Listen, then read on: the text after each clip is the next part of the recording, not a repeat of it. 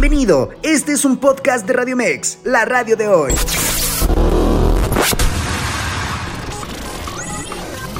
Información asertiva con temas del día a día. Esto es Zona de Expertos. Escucha Zona de Expertos, área jurídico legal con el abogado Juan Carlos Rodríguez. Hola, ¿qué tal? ¿Cómo están? Buenos días. Les doy la más cordial bienvenida a este miércoles jurídico legal en su barra Zona de Expertos a través de Radio Mex, la radio de hoy.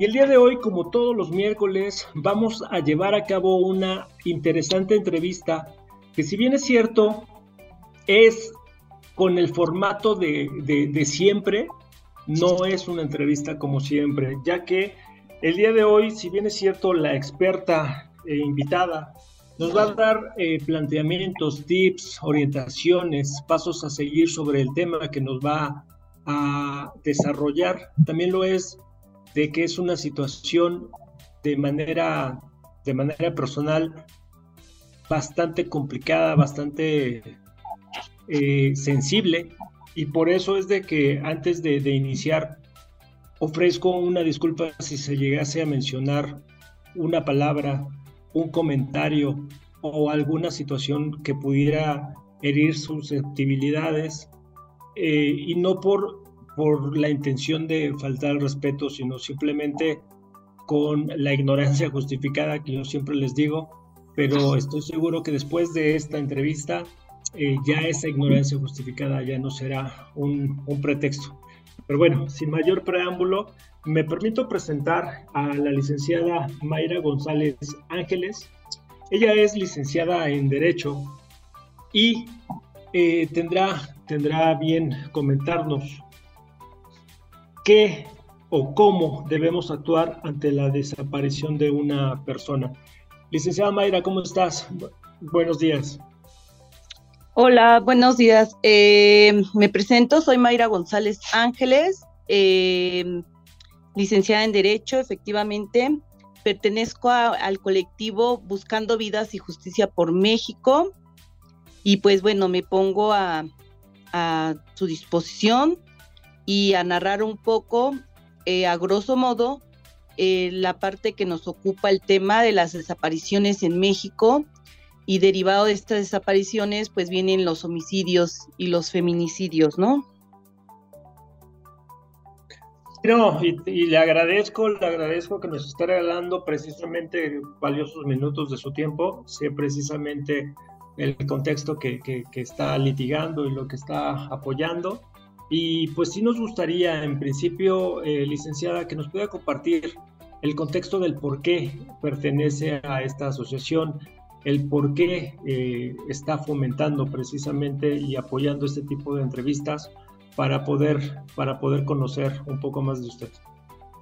Sí, pues mire, a partir del año 2016, eh, para ser exactos, en agosto del 2016 mi vida cambia abruptamente eh, me da un giro de 180 grados. en, ese año eh, sucede una tragedia familiar que nunca lo vimos de cerca, que jamás nos imaginamos que iba a ocurrir, que ninguna familia, creo, ninguna persona piensa que le va a suceder hasta que no te sucede. Y hablo de la desaparición de mi hermana, un 20 de agosto del 2016 yo me encontraba, eh, radico en el Estado de México, me encontraba en mi hogar y recibo la primera llamada, la primera llamada de el esposo de mi hermana, donde me preguntan por ella, ¿no? Me, que si no había llegado aquí, ella regularmente, eh, la flaca, como así le decíamos, eh, mi hermana se llama Gloria y le decíamos la flaca de cariño, para que me puedan entender. Eh, a la flaca, eh, siempre que llegaba a México, ella regularmente siempre llegaba a la casa, a mi casa, casa de ustedes. Eh, y de aquí pues hacíamos actividades, ¿no? Yo en mi trabajo, ella iba a ver a mi mamá, a mis hermanos y así anduvimos, ¿no?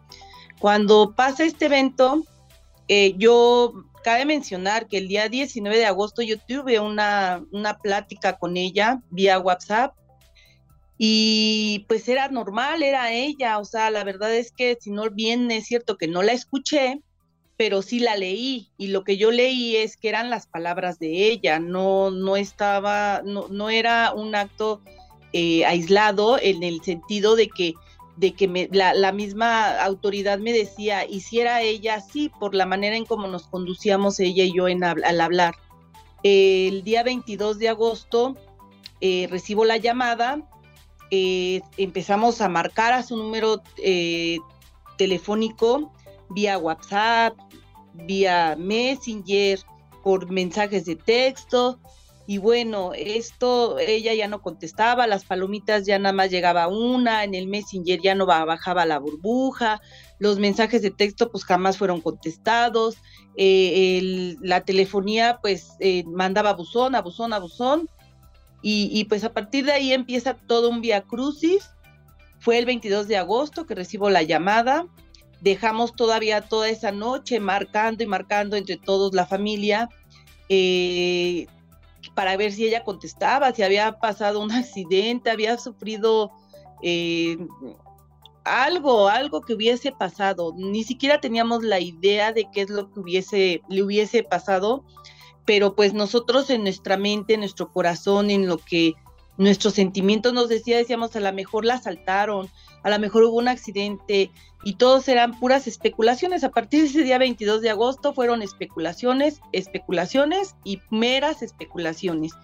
El día 23 también me eh, eh, les quiero compartir que yo soy servidora pública del, del Instituto Mexicano del Seguro Social, soy servidora pública de salud y tuve que ir a sacar mi consulta para que me pudieran dar permiso de poderme retirar desde ahí ya empieza una situación tremenda porque pues ya empieza a haber actos de molestia, ¿no? Desde en tu trabajo, con tus compañeros, con los propios pacientes, es más, hasta con la propia familia, ¿no? El día 23, saliendo del trabajo, me dirijo a Jicotepe de Juárez, Puebla, que era donde vivía ella, de donde la desaparecen. Y pues la primer parada, pues buscarla con las amigas, las autoridades no querían levantar la denuncia, me mandaban de un pueblo a otro, porque allá son pueblos, lugares desconocidos para mí. Eh, bueno, fue una situación tremenda. Y le llega un mensaje a la amiga diciendo que, que se había encontrado el cuerpo de una mujer y, fue el primer cuerpo que yo vi eh, que, que, lo asesinaron, ¿no? Asesinaron a esta chica y tenía las características de mi hermana y pues se imaginarán el cúmulo de emociones, el empezar el día uno, la búsqueda de, mi hermana Gloria, y, no saber qué hacer, porque nadie sabe qué hacer ante una situación de este tipo, el cómo buscar a un familiar, cómo buscar a una persona. Eh, también dejar muy en claro que ellos se habla de la palabra desaparecidos, pero ellos no están desaparecidos, ellos los desaparecen, alguien los desaparece alguien que se cree con el derecho de hacerlo, ¿no? Pasó el día uno, pasó el día dos, pasó el día tres, llegamos a la fiscalía, tuvimos eh, para esto, eh, antes de llegar a fiscalía, tuvimos nosotros un atentado, iba yo con mi esposo, iba con la amiga de mi, de mi hermana, y al estar buscando, o sea, ni siquiera sabes a lo que te vas a enfrentar cuando buscas a un familiar, que en este caso fue mi hermana, pero no nada más buscamos hermanas, buscan madres, buscan a sus hijos, hermanos, buscamos a nuestros hermanos, eh, hijos buscan a sus padres y esto no tiene final. Las autoridades en ese momento fueron omisas, fueron indiferentes, fueron indolentes ante el estado en el que nos encontrábamos nosotros, ¿no? en shock, primero no te quieren levantar una denuncia, después te dicen pues que posiblemente se fue con el novio revictimizando o el, o el amante, porque así lo dicen textualmente, eh, y tú ni siquiera sabes a lo mejor en ese momento qué responder. Eh, pasó el día uno, pasó el día dos, pasó el día tres, pasó el, el primer mes, después pasó el segundo mes, y, nosotros buscando a mi hermana de la manera en que pues podíamos, eh, empezábamos a, imprimir la fotografía de mi hermana y pegándolo en los lugares donde pues ella frecuentaba de un pueblo a otro pueblo, eh, sin que ninguna autoridad nos dijera nada, la gente pues te dicen la vi y otros no, pues no la conocemos y otros, ah, pues la vimos por allá, pero son, eran meras suposiciones, no había nada cierto. Eh, nos pidieron dinero, dinero que entregamos, eh, no fue un secuestro, fue una, justamente por esos volantes que hacemos, nos, todas las familias regularmente lo hacemos, eso está muy mal, no lo hagan, ojalá y que nunca nadie tenga que pasar por lo que nosotros pasamos, pero no impriman fotos y pongan eh, números telefónicos personales, porque la gente eh, es aprovechada. Hay gente mala y hay gente que se dedica a extorsionar y juega con el dolor ajeno, que fue en el caso de nosotros y en el, en el eh, también en el punto de muchas familias que han pasado por lo mismo que, que nosotros, ¿no? Ahí yo me empiezo a dar cuenta que no nada más éramos nosotros, porque tú piensas que nada más eres tú el que estás pasando esto, el que no encuentres a tu hermana, en este caso, mi madre a su hija, sus hijos a su madre, ¿no?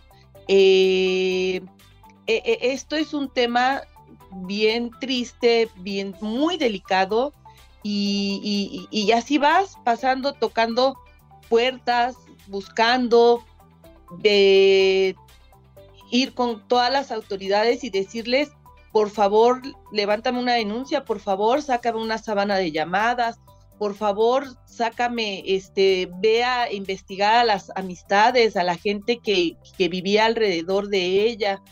Eh, y todo lo que mi sentido común me decía, yo se lo pedía a la autoridad. Ni siquiera sabía yo a lo que tenía yo derecho. Y, y las autoridades lo hacían porque, pues, hubo una mujer que levantó la voz por su hermana y que siempre nunca quité el pie del renglón de, buscar a Gloria, porque Gloria pues no se perdió un teléfono, no se perdió un auto, no se perdió una computadora, fue un ser humano, ¿no? Y, y, que nos hacía falta, o sea, y nos sigue haciendo falta la fecha. Derivado de la desaparición, pasaron uno, y casi dos años. Eh, yo empiezo a hacer mis investigaciones, te conviertes en detective, te conviertes en, policía de investigación, te conviertes en perito, te conviertes en todo sin tú saberlo. ¿Por qué? Porque la autoridad no los busca. Voy a decir algo que, que a mí se me hace muy fuerte y es muy triste, pero como en el holocausto, ¿no? En el holocausto los deshumanizaban, les quitaban hasta el nombre y lo, a ellos no se les podían llamar y en el holocausto eh, pues es cuando Hitler no da, da todas esas, esas indicaciones y todo su grupo o la gente que estaba su, a su alrededor y que sabemos todo lo que sucedió en ese tiempo del holocausto los deshumanizaban les quitaban el nombre y en ese momento pasaban a ser números esto es muy fuerte y se me sigue enchinando la piel cada vez que yo lo recuerdo y cada vez que lo sigo viviendo día a día, porque entonces nuestros familiares se convierten en números. Ya no es Gloria, sino la carpeta 698, la NUAD, el NID, la carpeta número 1000, la carpeta número... Y esto me recuerda a, a ese holocausto ahora en tiempos modernos les quitan nombre y apellidos. Y si tú vas a una fiscalía, no preguntan por el nombre de la persona, sino preguntan por el número de carpeta. Qué triste, ¿no? De aquí, tiene razón, licenciada, y, es, lamentable que, si bien es cierto, como lo menciona, eh, en principio agradezco que, que, nos esté compartiendo la experiencia, por más desgarradora que pueda parecer, pero al fin del día es una situación que no estamos preparados. El día a día, como bien lo dice, igual y nunca nos imaginamos que vamos a ser víctimas de... Vemos, vemos en la televisión las noticias y lamentablemente lo hemos estado eh, normalizando en cierta forma, pero eh, me gustaría, me gustaría eh, continuar, continuar este, si usted me lo permite, después de un breve corte comercial, porque, eh, reitero, como era el preámbulo de, la entrevista, que, tomando de esta su experiencia, pudiera, pudiera señalarlos precisamente lo que pudiéramos llegar a hacer o pueden estar o haciendo las personas que lamentablemente estén atravesando un trance como este.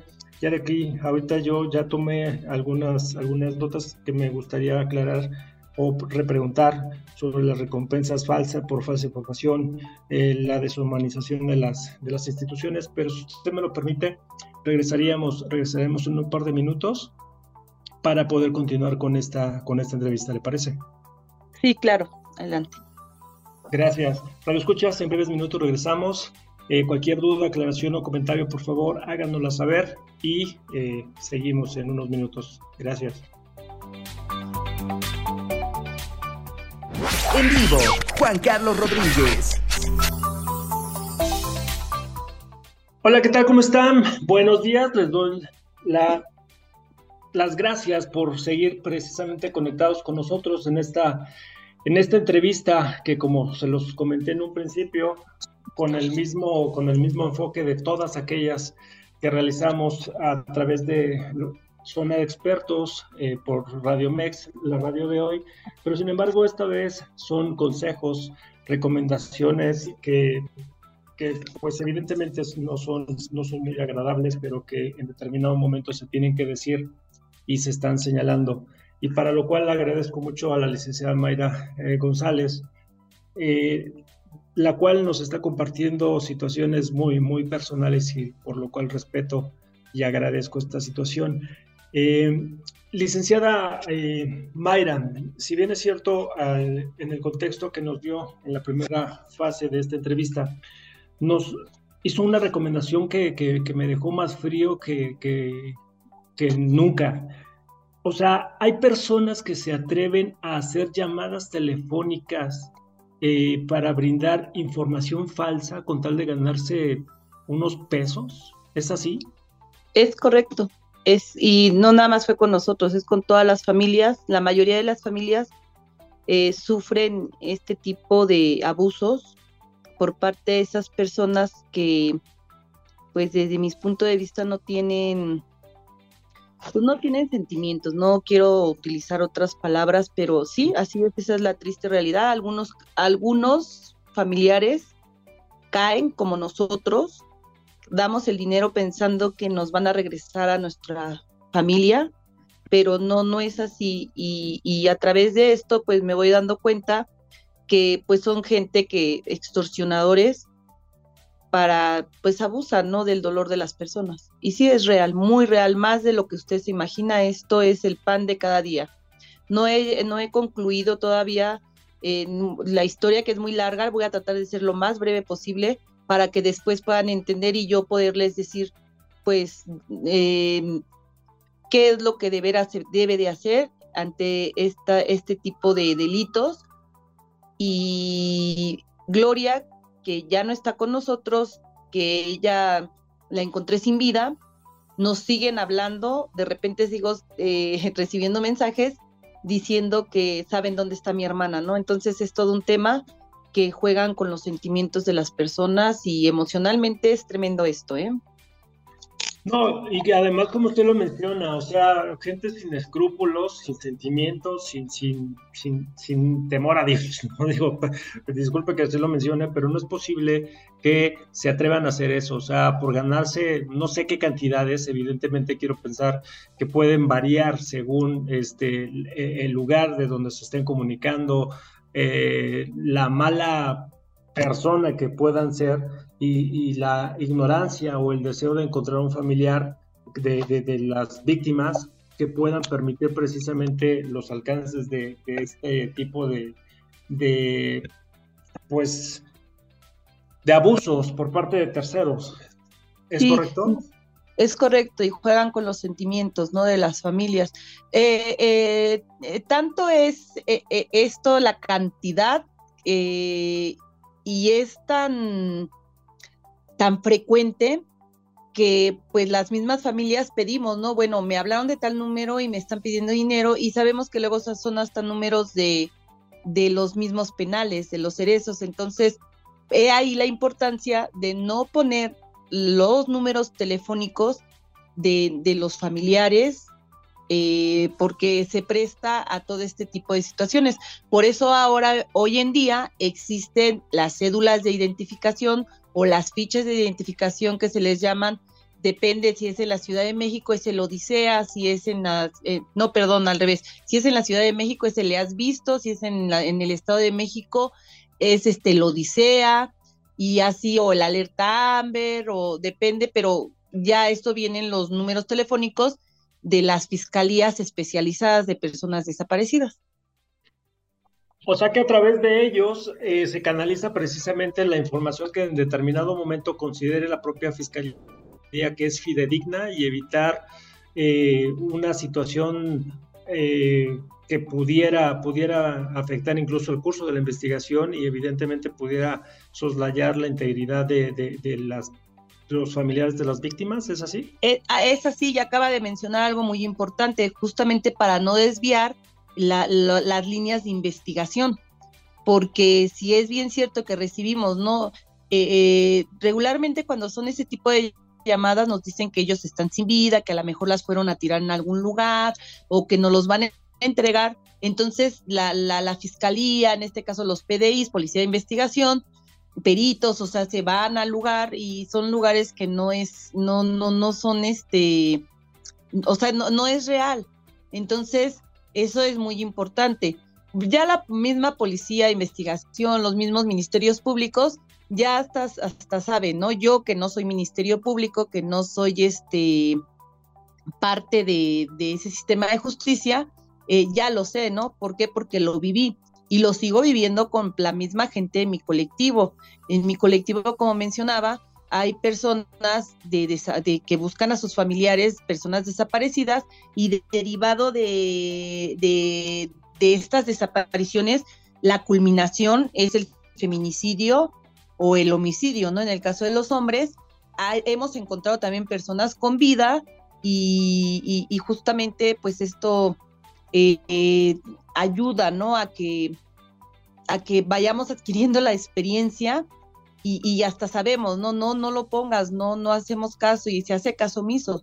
Es la invitación que yo le hago a todo el radio escucha, que, que nunca, ojalá que nunca nadie pase por esto, pero no hagan eso, hay, es mentira ya eso de las 72 horas que se tienen que esperar, es en inmediato, eh, el, hay, existe ya una ley eh, y los derechos de las víctimas, la ley general de víctimas, existió el que cuando entra la, la ley de desaparecidos, porque eso no estaba, en el 2016 no estaba, se decreta hasta el 2018, Peña Nieta lo decretó, y se decreta la ley de desaparición forzada y desaparición por particulares.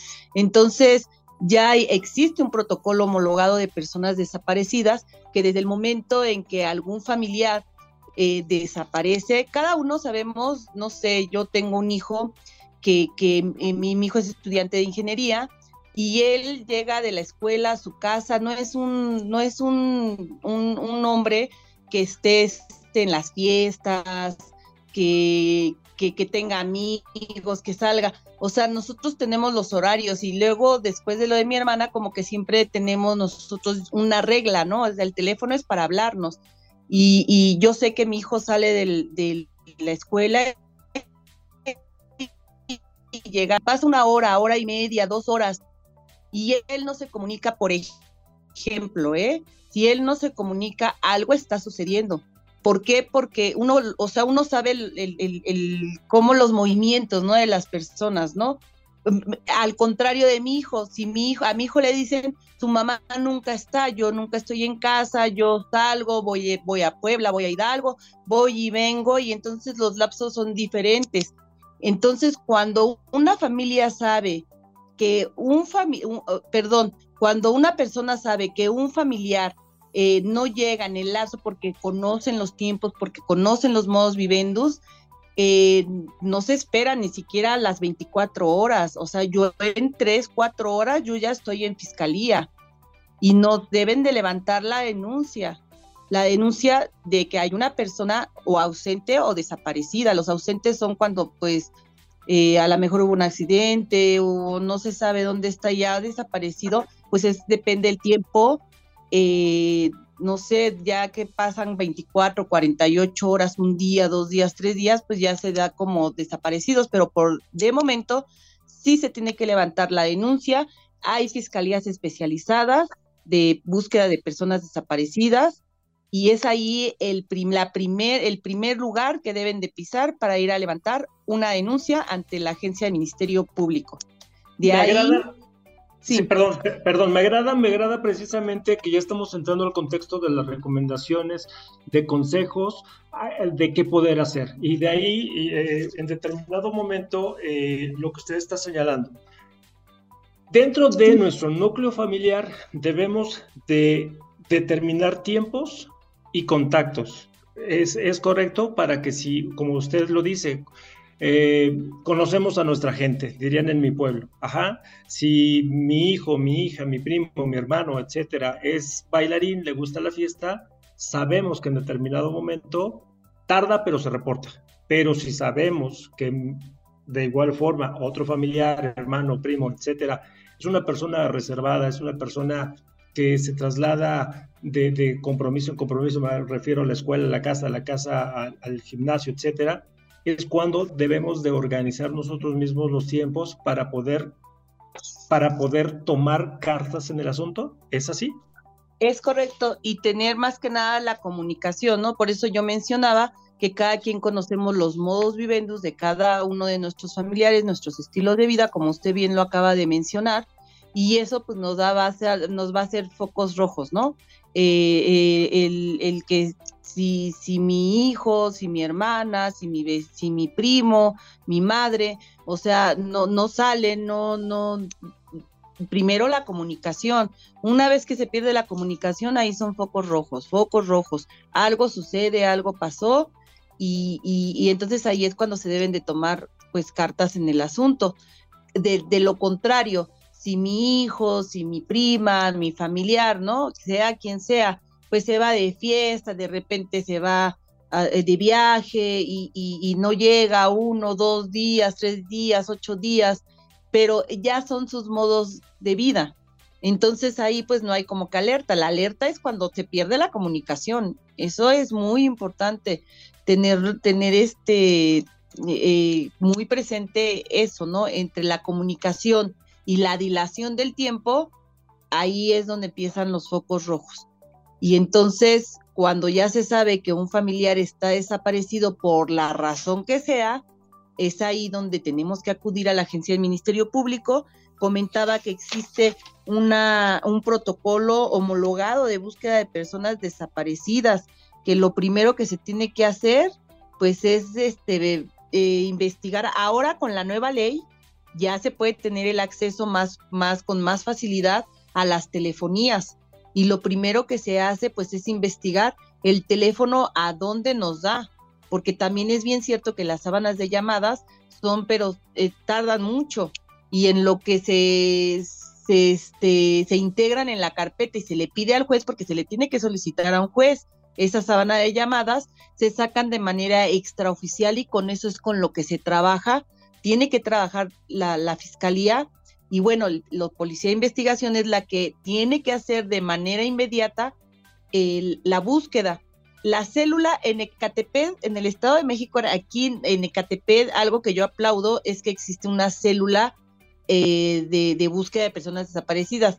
Es la, búsqueda inmediata, ¿no? Que si, que si no aparece ahora, así sean las 12, una, dos, porque hay guardias, eh, se va a buscar a los alrededores y tratar de localizar las cámaras más cercanas para que se puedan sacar también, solicitar a la C4, a la C5, eh, ver si pasó la, la, la, persona desaparecida, que en este caso ya pasaría a ser víctima, víctima indirecta, porque a veces no sabemos si fueron, este, si son víctimas de algún delito y, y se les llaman víctimas eh, así es como se les, se les dice, y entonces a la víctima se le tiene que ver, pues a ver si ya sale algo de las cámaras, este, hacer entrevistas a los, a los, pues no sé, en el trabajo, en la casa, depende de donde desaparece la, la, la persona o donde nos da la última geolocalización de la persona.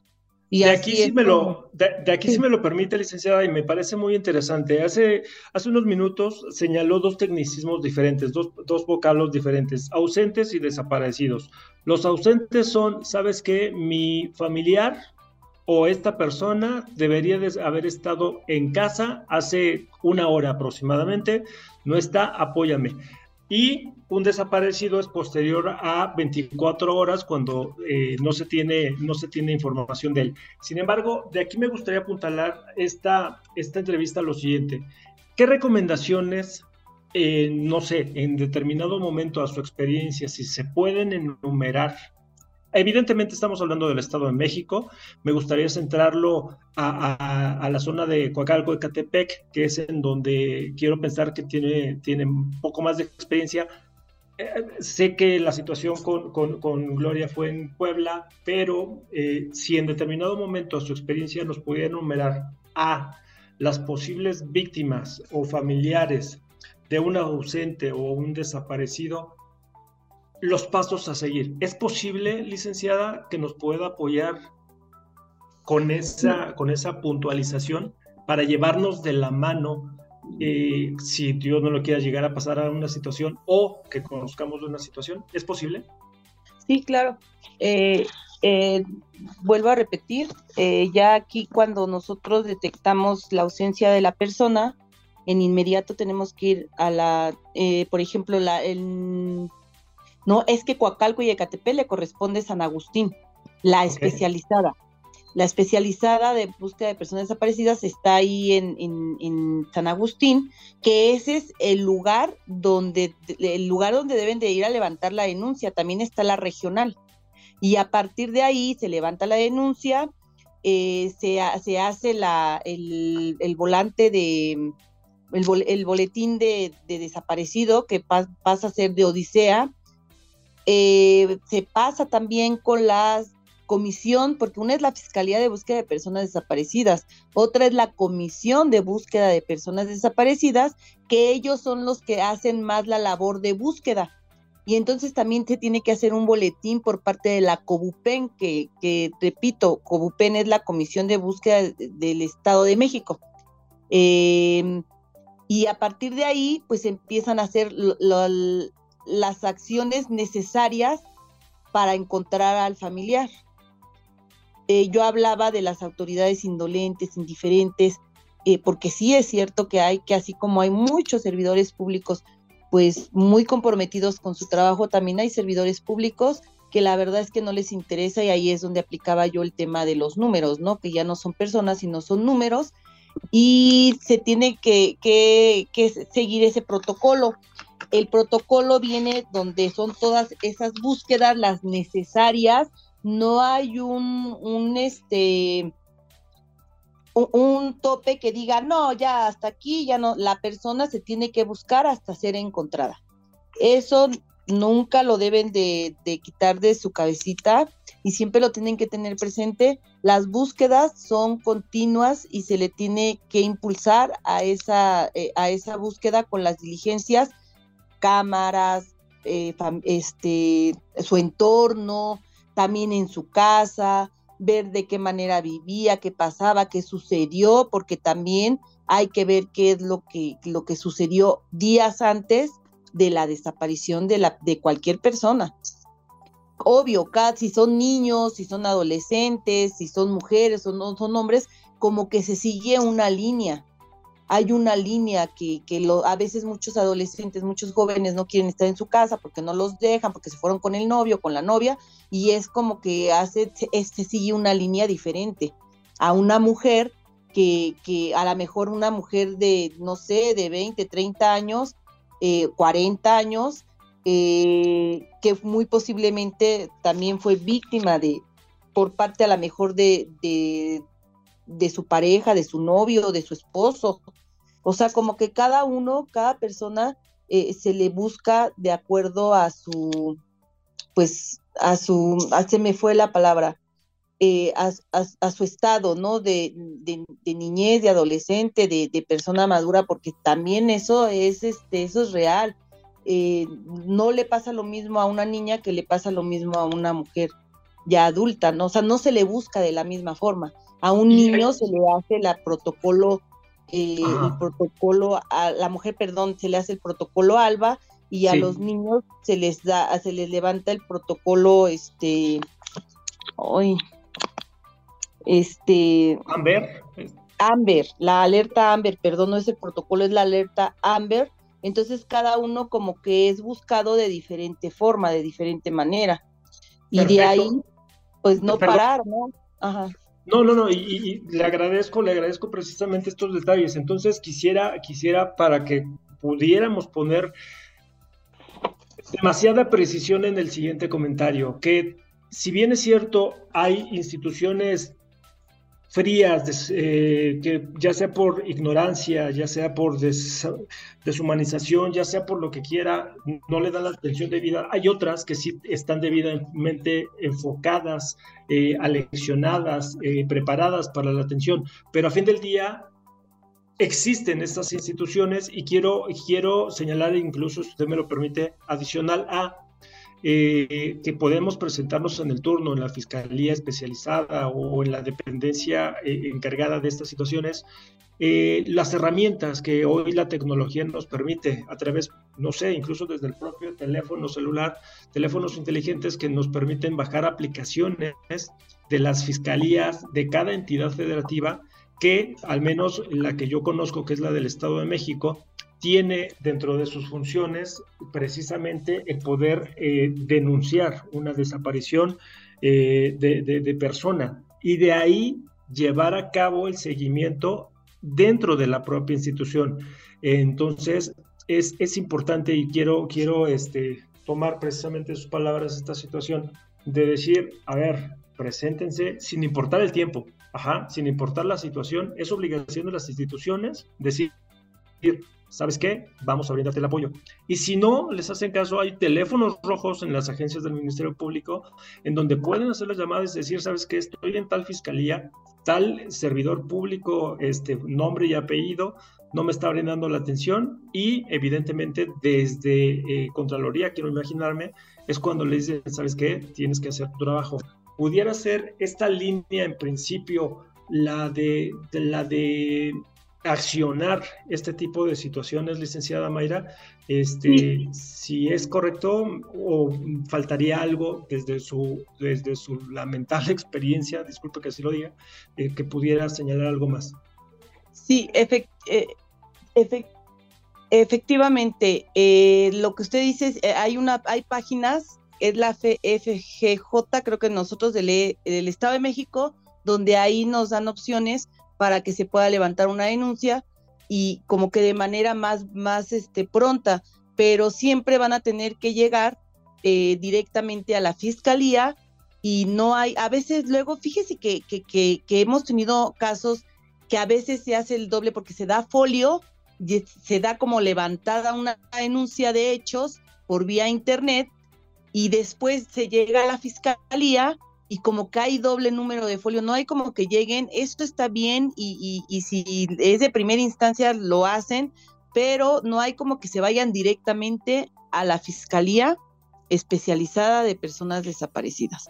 Más sin embargo, eh, para mí sería como que el plan B, el, este, el hacerlo por vía em, por vía este eh, correo, sí, de aplicaciones sí, ah, por la experiencia que tenemos. Pero eh, sí hacen caso, la verdad es que sí hacen caso, pero al final van a tener que pisar la, fiscalía. O sea, esa es una realidad. No, y está perfecto, y le agradezco precisamente de que, de que nos pueda orientar sobre estas situaciones. Ahora también digo, y me, si me lo permite, abriría un paréntesis para que nos pueda compartir los números de contacto, si así usted lo, lo permite, de tanto de la, de la este, esta asociación, eh, ¿cómo es llamarle? La agrupación. Eh, es este el colectivo Buscando Vidas y Justicia. Colectivo Buscando Vidas y Justicia por México. eh, soy representante del colectivo y, y, sí, con gusto es 55 38 66 34 37 y en, en el Facebook nos pueden encontrar así como, como, colectivo Buscando Vidas y Justicia por México, pueden dejar mensajes y la verdad es que yo a mí me hablan, si no es que de, veras diario, diario hay una víctima, diario hay una persona eh, a quien ayudar, a quien apoyar. Ok, ¿tienen algún domicilio, algunas instalaciones, oficinas este, presenciales mm, o solamente se a través de estos ah, medios? Aún todavía no tenemos, estamos por hacer ya una asociación civil, que también pues todo esto es dinero y que pues las familias no lo tienen, pero estamos en proceso. En cuanto la tengamos, igual y se las comparto y ahí podrán ser atendidos eh, desde nuestra trinchera y lo que podamos hacer por cada una de las familias de las víctimas, que espero no sean, no haya más, pero si es así, lamentablemente, eh, nosotros los estaríamos recibiendo, pero por el momento no contamos con eso. Sería vía telefónica, vía eh, Facebook, Messenger y mi correo lo dejo es m a y g o n a n g arroba hotmail.com.mx. Perfecto. ¿Podría repetirnos los números telefónicos y la página de Facebook? Estamos a minutos de salir a corte comercial, pero me gustaría antes de, hacerlo que, que pudiera compartirlos, por favor. Sí, claro. Colectivo Buscando Vidas y Justicia por México. Número telefónico 55 38 66 34 37. Y en el Facebook también nos encuentran como el colectivo Buscando Vidas y Justicia por México nos ponemos a sus órdenes. Perfecto, licenciada, le agradezco y es la licenciada Mayra González, la que precisamente como lo está mencionando, les va a atender en manera de lo posible, de manera personal, digo, evidentemente también, como lo menciona, es una labor altruista, pero que se generan gastos. Entonces, eh, ¿qué le parece si salimos un corte comercial rapidísimo y en breves minutos eh, regresamos a las conclusiones de esta, de esta interesante entrevista? ¿Le parece? Perfecto. Buenísimo. Entonces, Radio Escuchas, por favor, cualquier duda, comentario, aclaración al respecto, por favor, ya tienen los contactos directos de, la licenciada y evidentemente también Radio Mex eh, se, une a esta labor tan, tan admirable eh, en pro, en pro de la sociedad, de nuestra sociedad que, que mucho, mucho lo necesita. ¿Vale? Regresamos en un par de minutos. Gracias.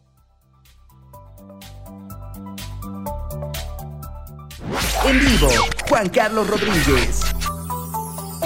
Hola, ¿qué tal? ¿Cómo están? En principio les agradezco que nos haya acompañado en la entrevista del día de hoy, que si bien es cierto, como lo he señalado desde un principio, es con el formato de siempre, no fue una entrevista como siempre, lamentablemente.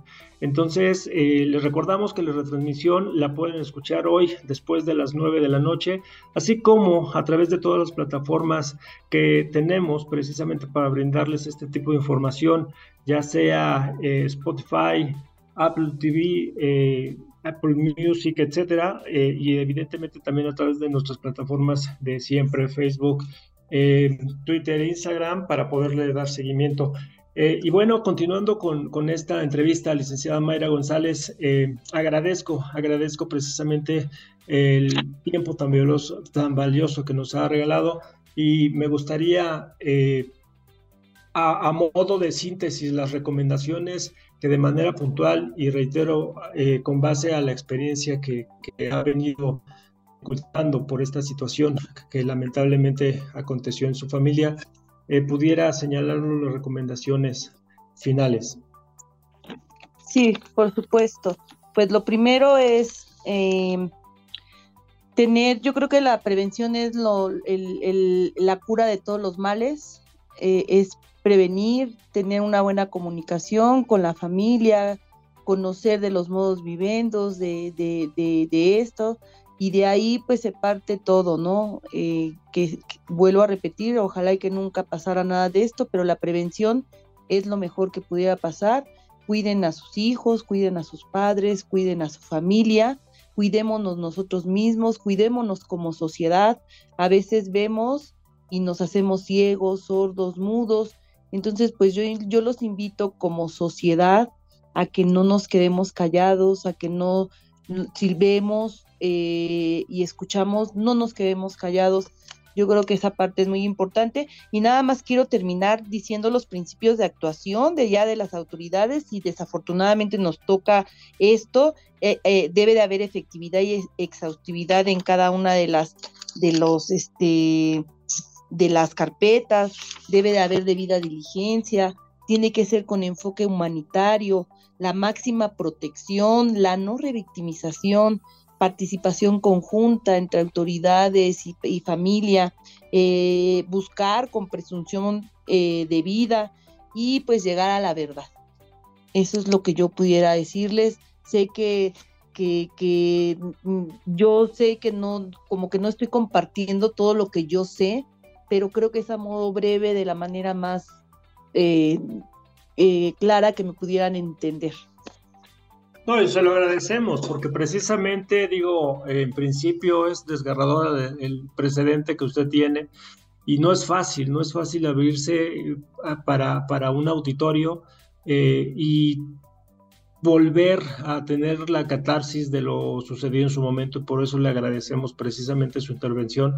Y me permito precisamente eh, señalar esto, que si bien es cierto, la entrevista del día, del día de hoy se centró en qué es lo que debemos hacer cuando desaparece alguna persona, me gustaría que, la próxima este, entrevista, que, que, sería el 8 de marzo, día, día de la Mujer, pudiera regalarnos una nueva entrevista, pero señalando ¿Qué pudiéramos hacer una vez encontrada o localizada la persona que en su momento fue desaparecida? Digo, aunque debemos de también señalar que, en muchas de las ocasiones lamentablemente la, encontramos muerta eh, y, en algunas otras afortunadamente con vida, pero en manera de lo posible poder, poder este, con, con su experiencia, poder este, hacer este tipo de recomendaciones en un día tan importante que, que es el Día de la Mujer y que lamentablemente eh, pues tiene tanta trascendencia eh, en, en, el día a día de nuestra sociedad mexicana por los lamentables feminicidios que hemos visto o conocido y pues caray, no sé qué opina al respecto para poder, para poder este, llevar de la mano a, a las posibles víctimas o las personas que están siendo violentadas con este tipo de cosas. Y desafortunadamente, bueno, nos tocó a nosotros eh, algo que siempre me va a impactar, cada caso que me llega, cada caso es muy eh, eh, impactante para mí, mas sin embargo, ese dolor lo convertí en fortaleza para poder ayudar y cobijar y sororar a todas las familias que llegan conmigo, cuentan conmigo y efectivamente lo que dice usted, licenciado, derivado de esa ausencia, derivado de esa desaparición, pues culminamos, ¿no? Eh, lamentablemente, eh, con las malas noticias de, de, la muerte de ellos o de ellas, ¿no? es un tema tremendo, difícil eh, para mí, yo creo que para todos, para cualquier persona, pero lo que sí puedo decir es que todo este dolor lo convertí en, en fuerza, en fortaleza, y yo sé que no me falta mucho por hacer porque todo esto es de manera altruista, pero vamos tomados de la mano, sororándonos con las familias para que no crucen lo mismo que nosotros pasamos, por lo menos hacerles un poco más estrecho el camino. Agradezco a Zona de a, Radio Mex y a todo su, su, su radio escucha por, por haber, este, por escuchar, ¿no? También la voz de una mujer que ya no está, ¿no? A través de mí. No, al contrario, agradecemos precisamente tu participación y es loable y precisamente eh, agradecemos que, personas como usted, este, eh, colectivos como el que usted representa, tengan a bien eh, apoyar este tipo de situaciones. Por lo cual también agradeceré antes de, que terminemos esta entrevista que nos pueda compartir de nueva cuenta sus números telefónicos, redes de contacto, para que si en determinado momento alguien pudiera, pudiera necesitarlo, ojalá y no, en manera lo posible, eh, pudiera contactarla a usted, licenciada Mayra González Ángeles, y este, saber que, que no van a encontrar una, una empresa, una sociedad fría, apática con esta situación, sino una mujer que se hizo de tropiezos, se hizo de situaciones que en determinado momento fracturaron a su familia. Sí, así es, con gusto comparto y sí, efectivamente cuenten con una servidora. Estoy para sororar, estoy para orientar y bueno, mi número, los números telefónicos es 55 38 66 34 37. En el Facebook nos encuentran como colectivo Buscando Vidas y Justicia por México. Eh, correo m a y g o n a n g arroba hotmail.com.mx. Eh, aquí estoy, eh, estamos para ustedes, no nada más yo, también los integrantes del colectivo. Eh, vuelvo a repetir, nos abrazamos, nos oramos y vamos caminando en este camino doloroso, lleno de espinas, en este via crucis que nos tocó vivir eh, y también para sororar a, más familias que vienen atrás de nosotros y pues es, eh, es algo que yo nunca imaginé que iba a estar, que me iba a convertir en una activista y defensora de derechos humanos pero no fue por mi decisión, ¿no? No, yo no decidí esto, pero sí fue por, por, por una causa, por el dolor que me convirtió en esto, ¿no? Sin yo haberlo eh, siquiera planeado en mi vida. Y aquí estamos, vuelvo a repetir, el número 55 38 66 34 37, colectivo Buscando Vidas y Justicia por México.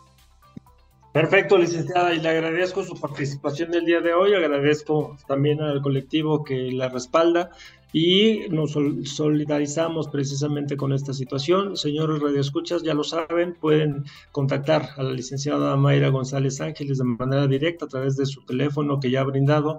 Eh, la pueden contactar a través de redes sociales y también nos sumamos a esa, a esa intención a través de, de las eh, todas, todas y cada una de las redes sociales que tenemos a bien eh, compartir y tener. Les agradezco que nos hayan acompañado el día de hoy. Licenciada Mayra, le agradezco este, la entrevista del día de hoy y de igual forma que nos permita la próxima semana, el próximo miércoles 8 de marzo, Día de la Mujer, el que, el que nos comparta una, la segunda parte de esta, de esta entrevista. Agradezco mucho su, su, atención y me despido, no sin antes decirles que eh, Radio Mex, la radio de hoy, eh, realiza este tipo de programas precisamente en pro de la sociedad eh, mexiquense. Muchas gracias. Hasta luego. Escuchaste Zona de Expertos con la información asertiva del día a día con los profesionales.